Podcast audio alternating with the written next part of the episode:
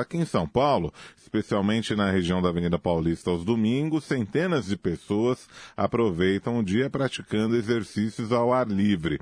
Apesar da facilidade, a consequência desta crescente popularidade é aí o aumento da incidência de lesões. Sobre isso nós vamos conversar neste momento com o médico ortopedista da, Santa Casa e também do Hospital Sírio-Libanês, Giancarlo Polizello. É, doutor Giancarlo, uma boa tarde para o senhor. Boa tarde, boa tarde a todos. Doutor, para começar primeiro, acertei o sobrenome? Polezelo, isso? Polezelo, exatamente. Ah, legal, legal. Doutor, eu gostaria que o senhor falasse primeiro, quais as recomendações para quem quer começar a praticar aí uh, uma atividade física, caminhada ou a corrida? Que, que cuidados que essa pessoa precisa ter em relação aí a alongamento? O que que uh, precisa, a pessoa precisa se atentar para começar e fazer uma atividade física? Então, primeiramente, as pessoas devem fazer atividade física, uma coisa muito importante. Atividade física, cada vez mais, é, os estudos científicos mostram que faz muito bem para a saúde. Porém, exagero, tudo que é exagerado pode fazer mal. Então, é, hoje em dia, uma pessoa que começa a correr ou caminhar é, sem um aquecimento prévio, sem uma avaliação de um especialista, que pode ser um fisioterapeuta, um preparador físico ou algum acompanhamento adequado, pode sofrer lesões. Quais são as lesões aí que, que mais é, acometem esses, é, essas pessoas que querem começar a fazer uma atividade física? Então, é, é na, na, questão musculoesquelética, que é a minha especialidade, é, eu, eu, sou especialista em quadril. Dentro do quadril, os corredores sofrem muito. O quadril, ele precisa de rodar, ele tem que ter rotação para poder estabilizar a, a, marcha, tanto a marcha quanto a corrida. A corrida não deixa de ser uma marcha veloz. E, e se o indivíduo tem algum problema de rotação ou algum problema, como a gente, a doença que mais afeta os corredores hoje é o impacto femoroacetabular, ele pode ter lesões por, pelo contato anormal entre o fêmur e a parte da bacia, que é chamada acetábulo. Ali no meio tem uma estrutura que chama labrum do acetábulo, e isso é, pode ter é, lesão pela corrida. Agora, doutor, qual a diferença entre alongamento e aquecimento? Essa é quase uma curiosidade.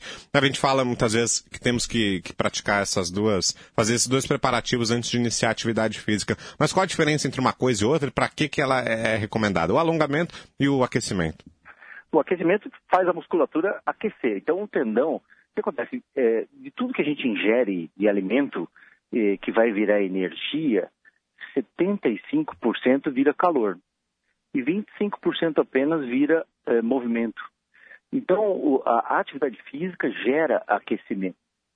Se a gente não se aquece antes, se pré-aquece, faz um pré-aquecimento, o músculo aquece e o tendão que faz a unidade motora desse músculo para fazer o movimento não aquece ou aquece superaquecendo. E, e, isso pode provocar tendinites nesses, nessas pessoas que não aquecem previamente ao exercício físico. Então, o recomendável é aquecer antes e alongar a musculatura depois dos exercícios. Agora, é, doutor, o senhor falou aí de, de, dessas lesões no quadril, né, que acabam aí é, atingindo esses atletas. É, é, é, existe como se, se prevenir? Existe algum exame que, que mostre, por exemplo, que a pessoa não tem aí a, a, a rotação que o senhor falou do, do, do quadril? Isso é facilmente detectado por um médico? Como é que funciona isso?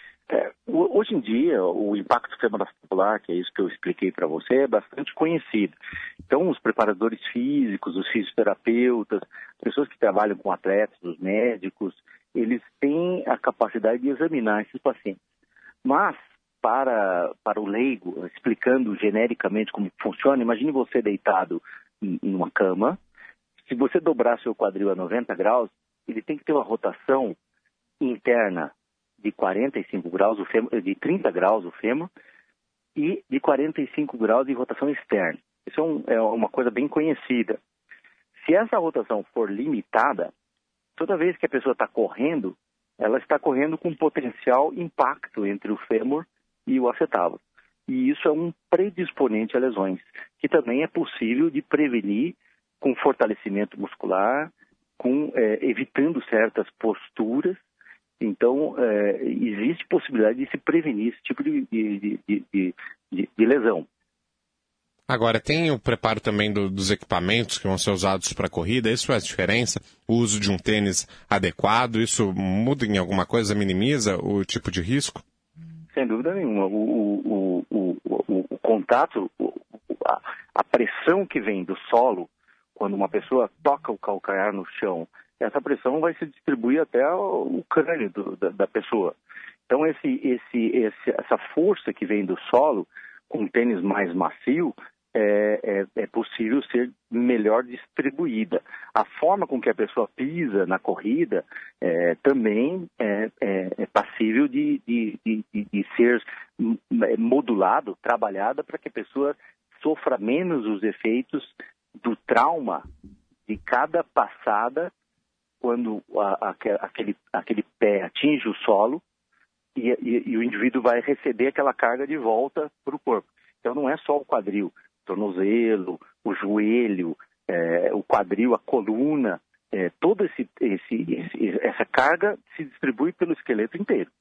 E hoje no Brasil a gente já tem um preparo maior, doutor, as pessoas que vão começar a praticar atividade física, que não nunca fizeram, ou que são sedentárias, que têm é, um tempo longo aí sem se movimentar. Quando elas decidem fazer isso, elas têm se preparado da, da forma adequada ou não? Como é que o senhor avalia?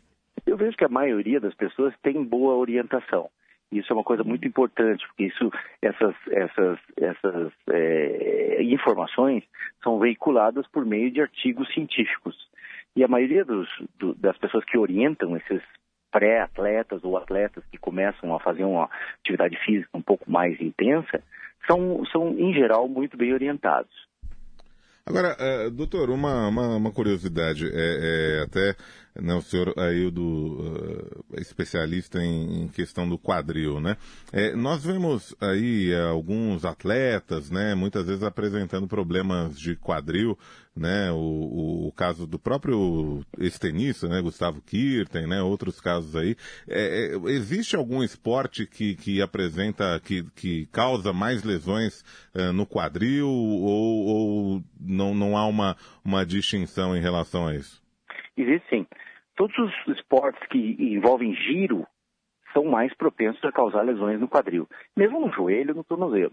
Então o tênis, o, agora o beach tênis, que é muito, está muito popular, o, o, o golfe, a, a, própria corrida que necessita que haja um, um, um equilíbrio em rotação no quadril, é, pode propiciar a lesões no quadril. Então, a, é, os, os movimentos de giro geralmente devem, a, gente deve prestar muita atenção quando, quando o, esporte requer rotação, porque o surf também, as posições do surf, flexão, rotação do quadril, podem é, ser mais propensos a provocar lesões no quadril. Outros esportes, como o, o, o futebol, é, é, é, onde existe a, uma grande solicitação mecânica na altura do joelho, provocam mais lesões de joelho.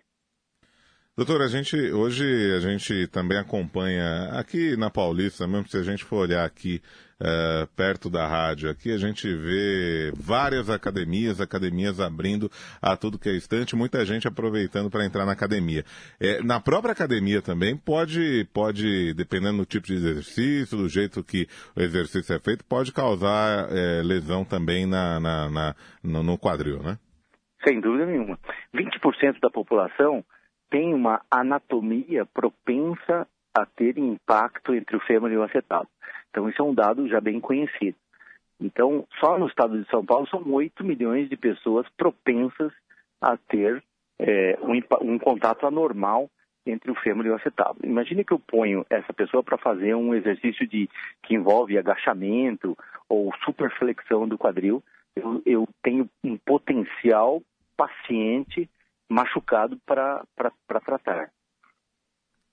Ah, ótimo. Então, nós agradecemos as palavras do Dr. Giancarlo Polezello, que é, é, médico ortopedista da Santa Casa e também do Hospital Sírio-Libanês. Dr. Giancarlo, muito obrigado pela entrevista. Uma boa tarde para o senhor.